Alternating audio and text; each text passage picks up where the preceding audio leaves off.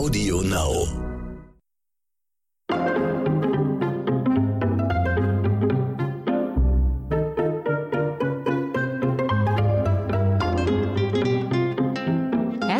Willkommen, Leute. Ich grüße euch recht herzlich zu einer neuen Folge von Dit und Dat und Dittrich. Ich muss kurz vorab euch warnen hier heute. Dieser Podcast wird höchstwahrscheinlich eine Herausforderung für den Cutter werden, weil ich bin nämlich extrem verschnupft. Ich weiß es nicht, ob das jetzt hier schon irgendeine Pollenallergie wieder ist oder so. Aber ich muss mich bemühen, nicht ständig die Nase zu putzen und die Nase zu schnauben. Also wenn meine Stimme heute ein bisschen anders ist, Ihr wisst Bescheid, woran es liegt. Der Schnuppen ist da. Heute quatschen wir über ein Thema, wo ich finde, es lohnt sich mal so ein bisschen darauf rumzukauen und auch mal länger drüber nachzudenken. Und zwar geht es heute um das Grundeinkommen, um das bedingungslose Grundeinkommen, weil ich lese da nämlich gerade ein Buch rüber. Und es gibt meiner Meinung nach niemanden, mit dem ich besser darüber sprechen könnte, als mit unserem allerliebsten Haus- und Hofphilosoph, dem Hausmeister Ronny Rüsch aus der Eichhörnchenstraße. Ronny, schönen guten Tag, ich grüße dich. Ja, ich grüße mal zurück.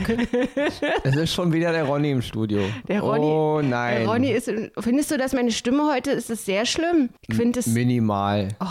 Ich muss mich echt, wir müssen heute, wir müssen heute Potte kommen. Wir dürfen heute, wir müssen heute unsere Botschaft in die Welt schnell hinaustragen, am besten bevor ich Ganz das nächste schnell. Mal schnauben muss. Ronny, Noch eine Frage. Ja? Heißt der Podcast nicht Ditten, Dat und Dittrich mit Gästen oder so? wollen wir den Podcast einfach umbenennen in Dittrich und Rüsch? Nee, nee, nee, nee, nee. Oder in Rüsch und Dittrich? Nein, Ronny hat ja seinen eigenen Podcast. Aber es ist schön, immer, immer wieder eingeladen zu werden. Hm. Ja, weil heute ist ein Thema, also was ich in letzter Zeit bemerkt habe, ist, dass ich so jemand bin, der schnell auf Stress reagiert und jetzt versuche ich so ein bisschen so meine Tagesroutinen zu durchbrechen. Ich muss schon sagen, dass ich so ein kleines Netflix-Opfer bin und oft abends irgendwas bei Netflix glotze. Und jetzt habe ich so gedacht, nein, jetzt liest du abends wieder mehr und lese, ich lese aktuell ein Buch, was würdest du tun? Da geht es um das bedingungslose Grundeinkommen. Und ich habe immer gedacht, hm, was würde ich tun, wenn ich 1000 Euro im Monat mehr hätte? Und bevor ich dieses Buch gelesen habe, habe ich wirklich gedacht, hm, also ich glaube, wenn ich oder irgendwie andere Menschen 1000 Euro im Monat einfach so bedingungslos zur Verfügung bekommen würden,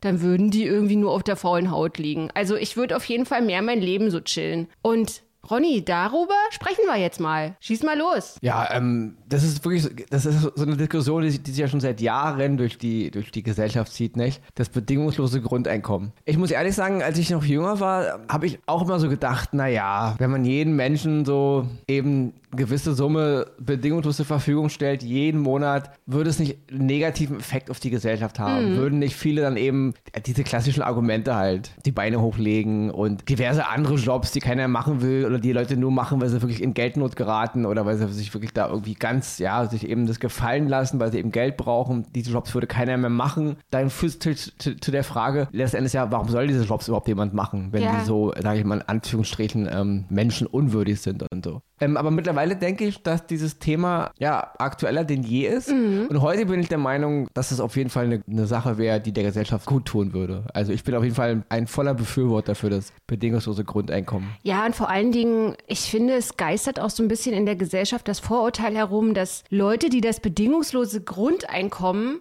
fordern, das sind halt irgendwelche Kommunenheinis, irgendwelche Gutmenschen, irgendwelche Hippies oder so, die, die, die von Tuten und Blasen keine Ahnung haben. Wisst ihr, die den ganzen Tag Ja. irgendwelche äh, Kränze flechten auf der Wiese, irgendwelche Blumenkränze und sich die Welt schön träumen. Und das ist ein totaler Irrtum. Genau, dieses Gefühl halt, ähm, all- alle, die dieses Grundeinkommen wollen, die wollen nicht mehr arbeiten Ja. und die haben keinen Bock und im Grunde wollen wir jetzt alle in so einer Art Hartz- Hartz-IV-Mentalität abdriften, aber es ist natürlich totaler Blödsinn. Also wer sowas sagt, hat sich mit dem Thema einfach noch nie befasst. Also es ist ja so, dass ich, äh, habe ich ja eingangs zu diesem Podcast gesagt, gerade äh, das Buch lese, was würdest du tun? Und zwar geht's ja da also um das bedingungslose Grundeinkommen. Es ist von Michael Bohmeier und Claudia Cornelsen und die haben halt 250 Leute befragt, die das bedingungslose Grundeinkommen für ein Jahr erhalten. Wie sich das bedingungslose Grundeinkommen für die verändert hat. Und da gab's zum Beispiel, gibt es in dem Buch einen Typen, der heißt Alex und der hat sein bedingungsloses Grundeinkommen in Konzerte, äh, wie, wie sagt man, in Konzerte. Konzertkarten, Trips gesteckt. In Konzertkarten Karten gesteckt. Und die haben den einfach so ein bisschen salopp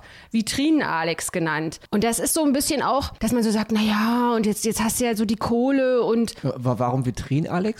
Also dieser Alex hat mit dem Geld Konzertkarten gekauft, ist auf Konzerte gegangen und hat sich diese Karten dann sozusagen in seine Vitrine, in so eine Vitrine im Wohnzimmer so, also ausgestellt. Also als, okay, als, Erinnerung, Sammlung. als Sammlung, okay, genau. Okay. Und die haben den so ein bisschen belächelt und das ist ja auch immer so die, die Sache, dass man die Leute dann so teilweise nicht aburteilt, aber so, hm, naja, der macht nichts Richtiges mit dem Geld oder der macht nichts Vernünftiges mit dem Geld und oh, der geht ja nur zu Konzerten, der müsste ja eigentlich dies und das und jenes machen. Und am Ende dieser Befragung haben die sich aber bei diesem, also die Autoren des Buches, was würdest du tun, haben die sich bei diesem Vitrinen-Alex entschuldigt, weil, weil Vitrinen-Alex quasi mit der Kohle etwas für sich tut. Also das macht ihn stark, das, ähm, er, er hätte sich das vorher nie leisten können, er fühlt sich damit besser und er fühlt sich vor allen Dingen als Teil der Gesellschaft wieder. Also dadurch, dass er mit dem Geld auf Konzerte gehen kann, ist er sozusagen ein Teil der Gesellschaft. Er ist nicht jemand, der ausgeschlossen ist. Ich kann mir das nicht leisten, andere dürfen das oder können das machen und ich kann das nicht. Ich sitze in meiner Bude, weil ich irgendwie Hartz IV bekomme oder mhm. so. Und er hat sich dadurch viel, viel wertiger gefühlt. Und ich finde halt auch bei dem bedingungslosen Grundeinkommen, also es ist ja bedingungslos. Es sagt ja schon der Name, dass es nicht suggeriert, du musst jetzt aber mit dem Geld das und das machen. Und ich finde das sehr interessant, was Leute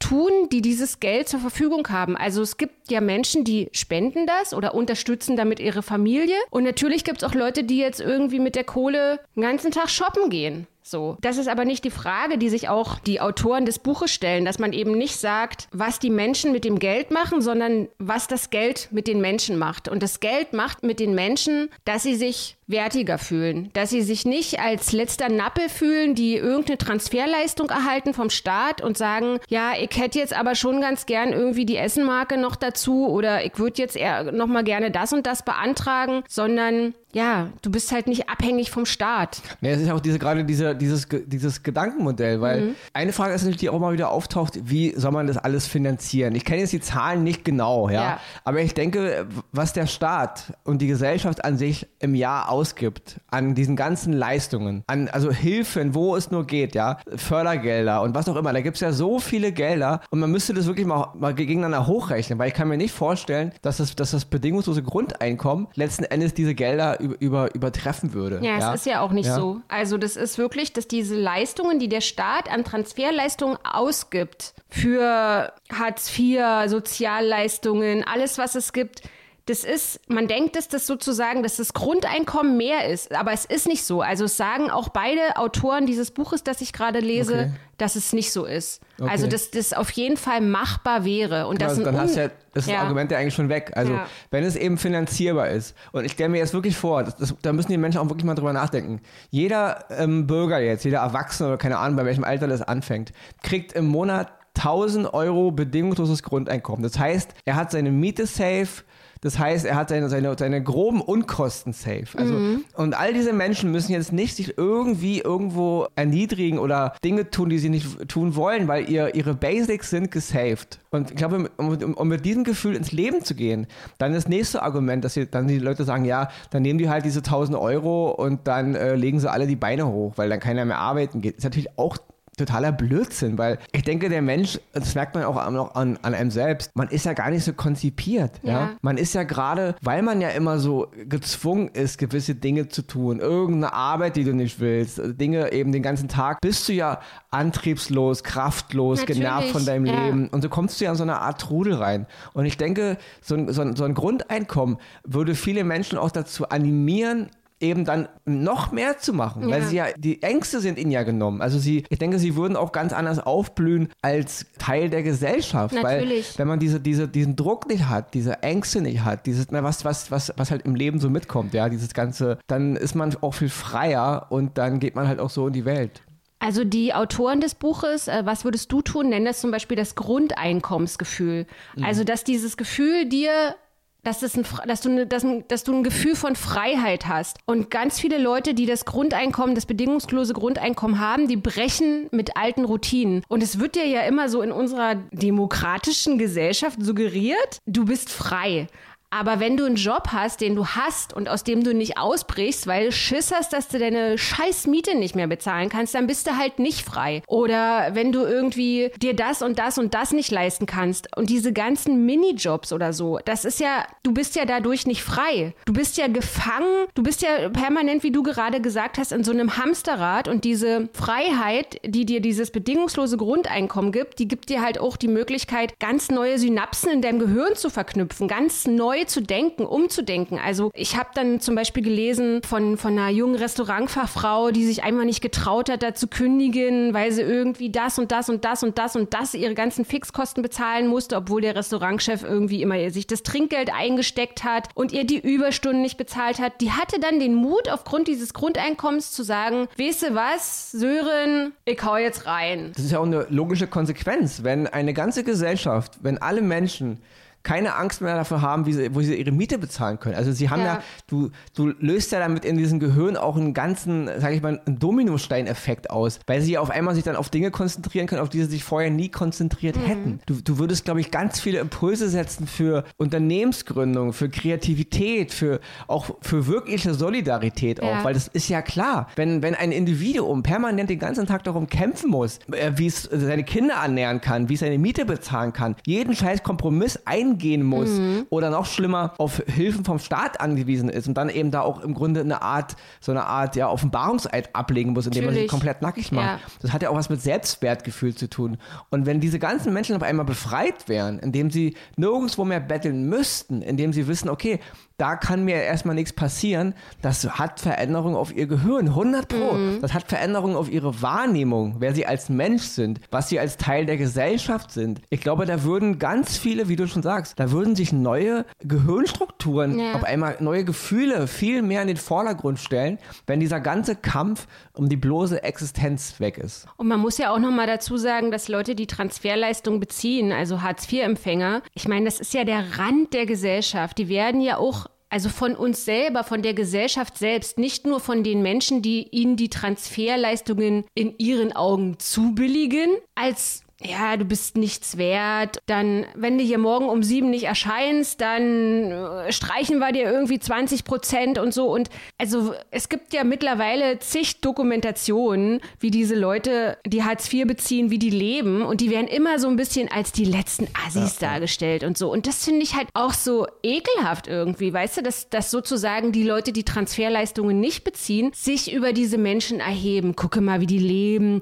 Jetzt kriegen die hier die, die Kohle vom Staat Bad und sitzen den ganzen Tag nur vor der Glotze und saufen. Aber ich meine, das ist es halt nicht. Man muss sich aber diese ganzen, ähm, wenn man mal überlegt, wenn all die Bürger, die halt dann, dann in dieses Raster fallen, dieses Grundeinkommen hätten, dann ist ja auch komplett klar, dass auch konsumiert wird. Also das ist ja auch für die Wirtschaft. Es ist permanent jeden Monat Investition in die Wirtschaft, mhm. weil das Geld landet ja irgendwo, ja, weil und die Menschen, die das ja auch bekommen, es bekommen ja auch die, die gute Jobs haben. Es bekommen ja auch die, die, die es eigentlich nicht brauchen in Anführungsstrichen. Aber wenn, dann kriegen es natürlich alle. Auch das Geld fließt wieder irgendwo hin. Und wenn jemand eh einen Job hat, in dem er 4.000, 5.000 Euro verdient und jetzt kriegt er auch noch 1.000 Euro obendrauf, ja, dann hat er 1.000 Euro extra und ja, mit denen wird er wieder irgendwas machen machen und einige werden es vielleicht sogar auch wieder für die Gesellschaft gebrauchen. Ja, Oder, auf jeden und wenn Fall. Sie, und wenn sie sich davon eben auch nur wieder was kaufen, fließt es wieder in die, in die Wirtschaft. Also das hätte auch einen Effekt auf die komplette Ökonomie, auf alles. Ja? Und man muss sich mal eine Gesellschaft vorstellen, in der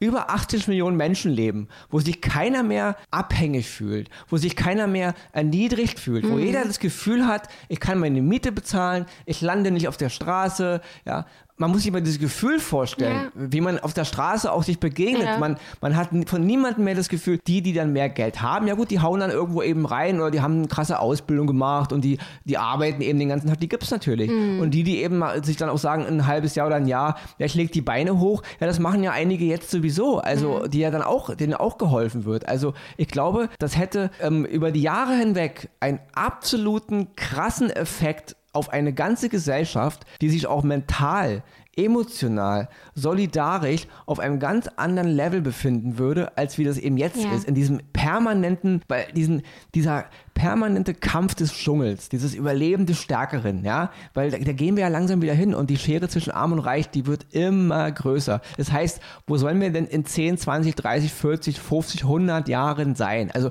was soll denn das bitte für eine Gesellschaft Ja. sein? Und das Geld ist ja da. Es ist ja nicht so, dass wir alle hier am, am Hungertuch nagen. Und wir müssen vielleicht noch mal ganz äh, spezifisch sagen, dass das bedingungslose Grundeinkommen ja natürlich auch Menschen erhalten, die trotzdem in Lohn und Arbeit stehen. Naja, alle. Also die Müllabfuhr, Leute, die bei der Müllabfuhr arbeiten, Lehrer, alle Menschen, Naja, die im Banker, Lohn, Banker, auch Politiker, reiche Menschen. alle. Ja, und wir müssen vielleicht noch mal dazu sagen, dass, dass das bedingungslose Grundeinkommen ja den Leuten die Freiheit gibt, zu sagen, ich bin jetzt zwar in Lohn und Brot, aber ich arbeite 45 Stunden die Woche für meinen Schnitt, für meine 1,4 oder für meine 1,6. Und durch das bedingungslose Grundeinkommen nehme ich mir jetzt die Freiheit, meinem Chef zu sagen, ich arbeite jetzt 10 Stunden weniger im Monat. Also das Genau. ist das ist halt, und was ich halt auch so wichtig finde, dass man komplett umdenkt und dass man die Leute machen lässt. Also dieses Grundvertrauen muss man den Leuten einfach geben. Und wenn jemand 20 Jahre lang mal locht hat und noch drei Minijobs irgendwie am Start hatte und vielleicht noch Flaschen sammeln und weiß ich nicht was alles und dann hat er das bedingungslose Grundeinkommen. Ja, warum soll er nicht ein Jahr chillen oder ein halbes? Und das hat ja auch was mit Achtsamkeit zu tun, dass, dass diese Leute, die das Geld haben, plötzlich mal loslassen können, mal in sich gehen können, mal nicht irgendwie die Gedanken ständig kreisen, wo kommt die Kohle wieder rein, wo kann ich was abzwacken, wo kann ich sparen. Und Ronny, ich sage dir ganz ehrlich, ich glaube, man hätte diese Corona-Krise anders bewältigt, wenn die Menschen, deren ganzen Geschäfte jetzt geschlossen sind, die ganzen kleinen Ladenbesitzer etc. pp., wenn die ein bedingungsloses Grundeinkommen Ja, so. hätten. Diese Corona-Krise wäre in dem Sinne nicht mal eine Krise Ja. aus, aus wirtschaftlicher Sicht, wenn dieses Grundeinkommen existieren würde. Weil sie hätten ja alle ihr Einkommen weiter und sie können auch weiter alle irgendwo konsumieren und irgendwas machen. Oder eben dann ein bisschen Geld sparen und dann eben später wieder konsumieren, wenn die Läden wieder offen haben. Das hätte einen Eff- Effekt auf alles, weil man muss sich wirklich mal reinziehen. Diese, was da auch an, an Verwaltung wegfallen würde, dieses ganze,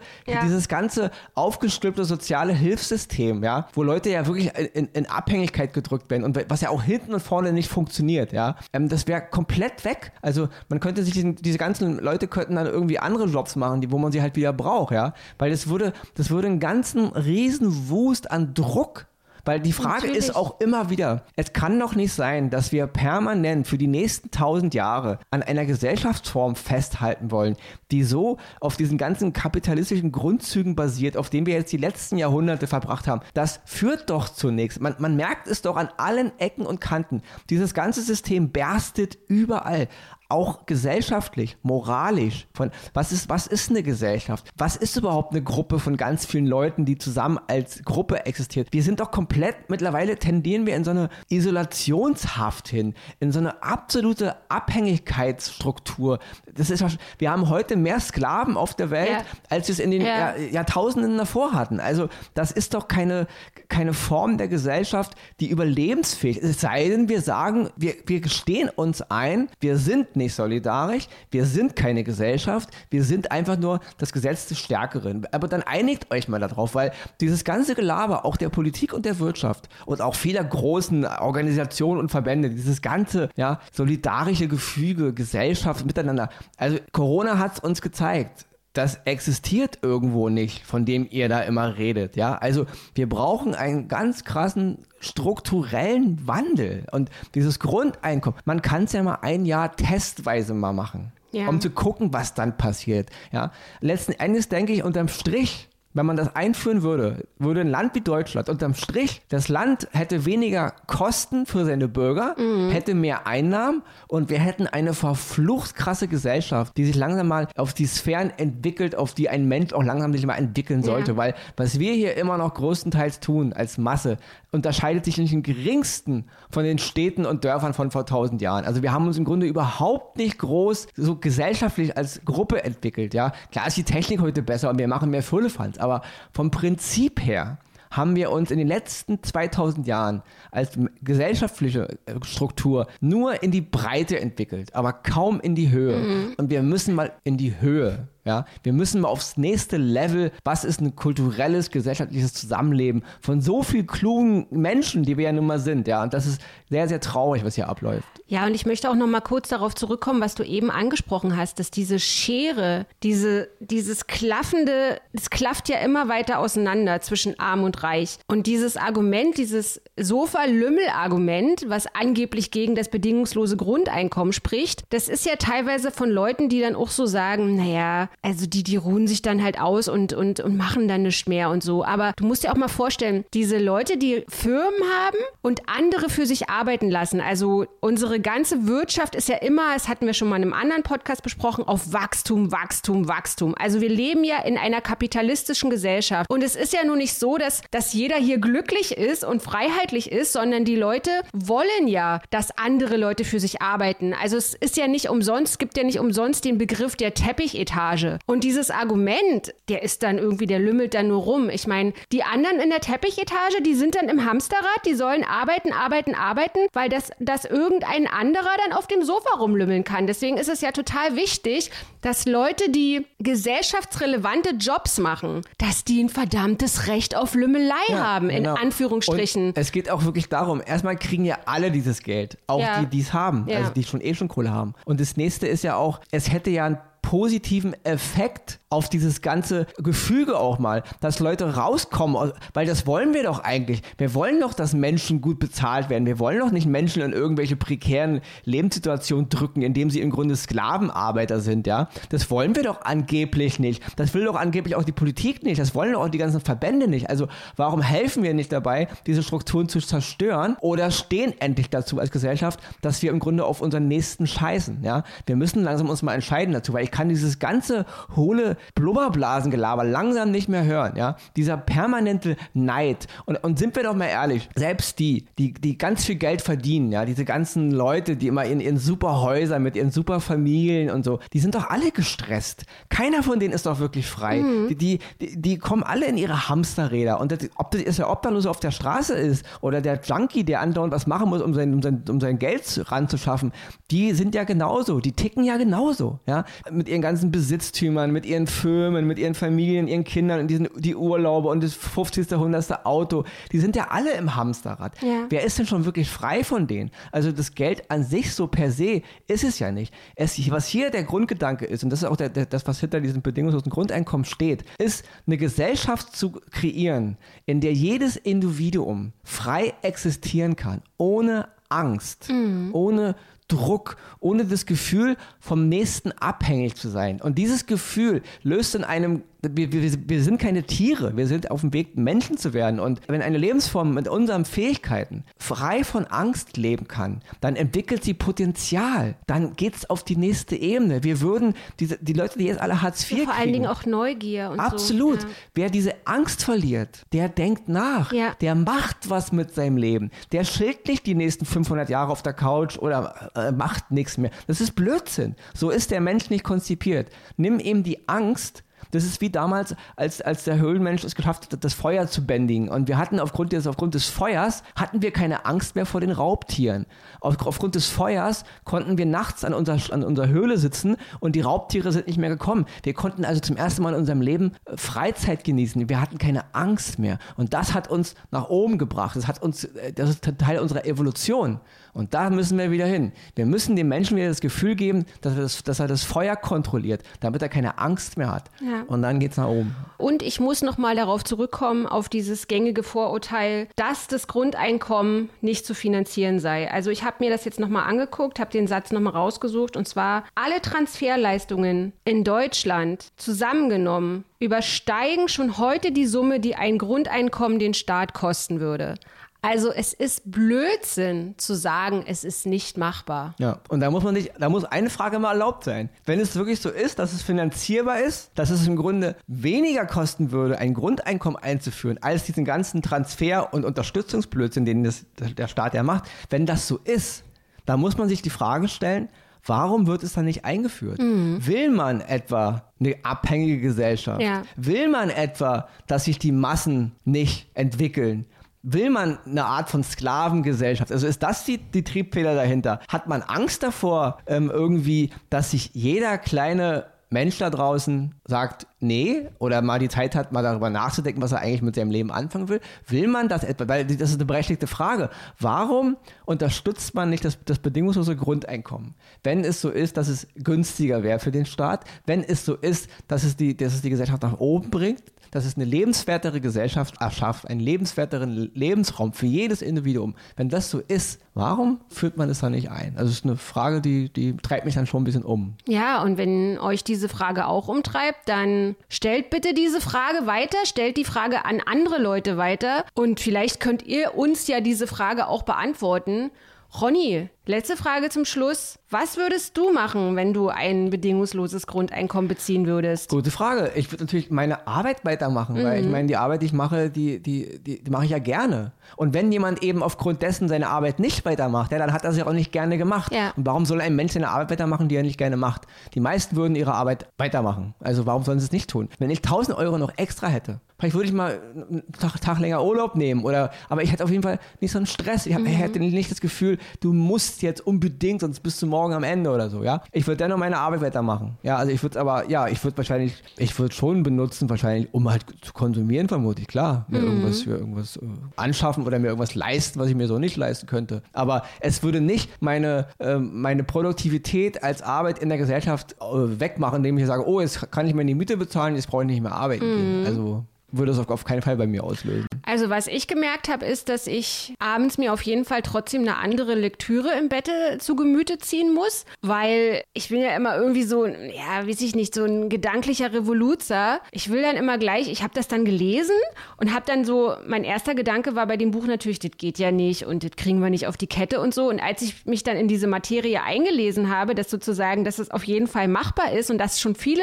Autorinnen, Autoren, äh, Wissenschaftler, alle möglichen Leute schon über dieses bedingungslose Grundeinkommen gesprochen haben, gesagt haben, ey, hört mal Leute da oben von der Politik, lasst uns das mal machen. Da merke ich schon immer gleich, dass ich so dieses Restless Leg Syndrom kriege, dass, dass ich, dass meine Beine unter der Bettdecke am liebsten losrennen wollen Richtung Bundestag, Richtung irgendwie Merkel, wo wohnt sie und klingeln und sagen, hör mal, Angela, wir müssen jetzt mal sprechen, wie, wie müssen wir, gehen wir das jetzt an? So, ich muss mich richtig bemühen, weil, weil, weil ich wirklich so davon überzeugt bin, dass, dass, das, dass uns das zu einer besseren Gesellschaft machen Absolut. könnte, weißt du? Das sehe ich genauso. Weil das nächste ist nämlich auch noch, geben ist schön, ja. Dieses permanente, es kann nicht sein, dass ein Bruchteil der Menschheit den Reichtum und alle äh, das Geld besitzt und ja. die Masse hat überhaupt nicht. Das, das kann nicht funktionieren. Ja. Also wenn man nicht in einen absoluten, in einen absoluten sozialen Krieg stürzen ja. will in den nächsten Jahrzehnten, Jahrhunderten, dann muss man hier was ändern. Es ist, es ist absolut dumm zu glauben, dass das, was wir hier gerade treiben,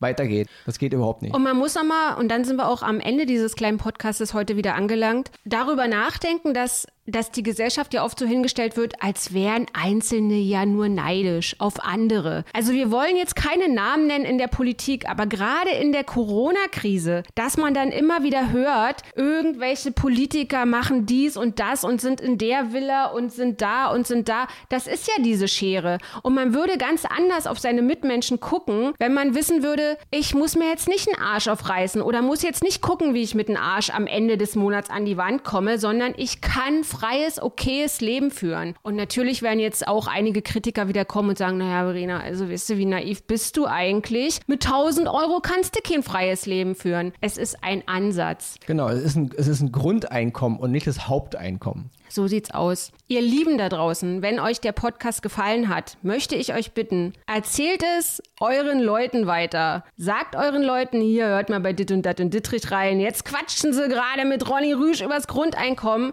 Ich würde mich freuen, wenn ihr es weiter erzählt. Hat euch der Podcast nicht gefallen? Könnt ihr es auch weiter erzählen? Und ansonsten könnt ihr mir auch eine E-Mail schreiben und mir eure Gedanken dazu sagen, was ihr von dem bedingungslosen Grundeinkommen haltet und vor allen Dingen würde es mich interessieren, was ihr machen würdet, wenn euch ein Jahr lang ein bedingungsloses Grundeinkommen zur Verfügung stehen würde. Ronny, mein liebster Philosoph. Verena, meine liebste Podcasterin. Ich muss jetzt erstmal schnauben. Ich bedanke mich recht herzlich, dass du heute wieder mein Gast warst. Und wir hören uns heute in einer Woche wieder. Bis dahin. Aber bitte ohne Ronny nächste Woche.